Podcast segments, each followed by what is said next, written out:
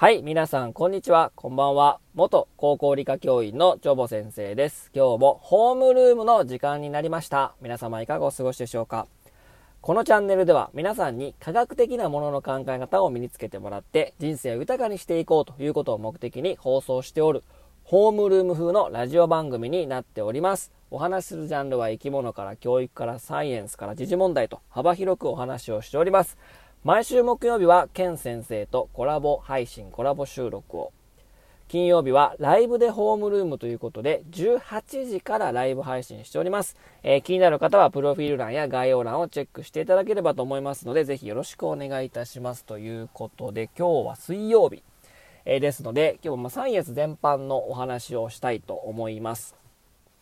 えー、まあ早速ですけどもね、え皆さん、親切してますか？人に親切、親切心とか言いますけどね、親切はしておるでしょうか。えー、あのー、まあ、人間てですね、まあ、親切なところもまああるじゃないですか。まあ、それもあるか。あの、まあ、僕は釣りが好きなので、釣りしてたら、まあ、あのもう帰るね、おっちゃんからね、もう餌余ったからこれあげるわ、とかね、うん、まあ、もらったりとか、あとなんか飲み会してて、えー、なんか楽しそうにしてるから、お兄ちゃんな、このビールおごったるわ、みたいな、おあの、おごりやから飲め、みたいなね、えー、感じの、まあ、こういう親切をね、受ける時があるわけなんですね。で、これってですね、えー、まあ、おごったからといって、餌をね、あげたからといって、自分に対して利益っていうものはないですよね。うん。で、こういったですね、えー、自分が損をしてでも他人が得をする行為を、えー、利他的行動って言うんですけど、こういったことができる動物っていうのは、まあ、人間とかボノボとか、まあ、哺乳類系にまあ多いんですね。うん。で他の動物はほとんどそういうことをしないんですよ。まあ、自分が利益がある行動しか、えー、ほとんどしないんですよね。なんでかっていうと、もうそんなことしたらもう死んじゃうから、もうたかられるしね。うん、だから自分が、あの、仲間がね、お腹空いてるから餌持ってくるとかっていう、まあ子育て以外の話ね、えー、だと、もうこんなことしないんですよね。うん、それは他人というか、えー、自分の種の、まあ、全然他個体に対して、まあ、そういった利他的行動をするっていう動物はね、もうほとんど、まあ、いないんですよね。まあ、し、したし、しないですね。うん。もうしないと言っても過言ではない。でも、中にはですね、実はですね、哺乳類以外でも、この利他的行動ができる動物がいるんですよ。今日はその、利他的行動ができる哺乳類以外の動物のちょっとね、え紹介をしたいと思います。で、えー、質問ですけど、皆さんどんな動物が当てはまると思いますか？うん。せーの。まあなかなか難しいと思いますけども、おこれ鳥なんですね、鳥。えー、鳥の中のヨウムと呼ばれる、あの、オウムの仲間の鳥なんですね、ヨウム。はい。えー、まあ、アフリカ原産で、アフリカの西部ですかね、暖かいところにおるんですけど、おまあ、大体体色はですね、えー、まあ、は、鳩じゃないですけど、まあ、オウムの仲間でね、オウムの仲間のヨウムなんですけど、まあ、大体がグレーがかっておりまして、頭部の方が、まあ、白色をしておりまして、えー、まあ、声真似もしますしね、えー、人の言葉を覚えることができますし、非常に賢い鳥というふうな、えー、まあ、情報、まあ、そういうね、鳥なんですけども、このヨウムを使って、マックス・プランク鳥類研究所が行った一連の実験によってですね、このヨウムがですね、えー、利他的行動、まあ、自分には何の得もないんだけど、他人、他、他長っていうのかな、あの他のヨウムを助けるという行動ができるということがね、えー、研究から分かったわけなんですね。で、どんな研究をしたかというとですね、えー、まあ、2匹のヨウムを使ったんですけど、アクリル板で、え、仕切られております、お互いね。はい。で、それで、えー、トークン、まあ、代用通貨、えー、まあ、金属のワッシャーなんだけど、それを人に渡すことによって餌をもらえるということをですね、え、学習し、で、え、1話の前に、まあ、自販機というかね、餌が、えー、出てくる、えー、ま自販機置いといて、まあ、の、アクリル板に穴が開いてましてね、あの、頭部をこう、頭をね、その中から突っ込んで餌を取れるというんだけど、で、えー、その、トークンを渡さないと、その餌がもらえないということを学習しておるので、えー、自分の目の前に穴が開いてなくて、あの、他の鳥に、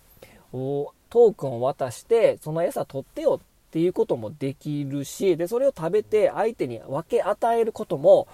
できるんですよ。うん、そういったことも、えー、分け合えてもらえる行動を見せるんですけども、もうそれどころがですね、えー、自分にはね、餌が渡されない状況であっても、えー、トークンを渡して、えっと、自分のとこにトークンがあって、で、相手との通路ももう塞がれている。で、え自分の、あの、前に、あの、トークンを渡せる穴があるんだけど、渡したところで、自分の食べれる範囲に餌が置いてなくて、相方の方にしか餌がないと。で、そういう時にね、どうするかっていうトークンを渡して、餌が自動販売機でパンって出てくるんだけど、自分のとこには届かないとこにあるんだけど、相手にしか出てこない状況であっても、トークンを人に渡して、相手側に餌がもらえるようになってるんですね。うん。っていう風にですね、自分はトークン渡したからといってですね、食べれない状況なのに、トークンを、その研究所の人のね、人に渡して、相手方、相方に、えー、餌を与える状況を作り出すということがね、こうできるわけなんですよ。これってね、なかなかできないんですよね。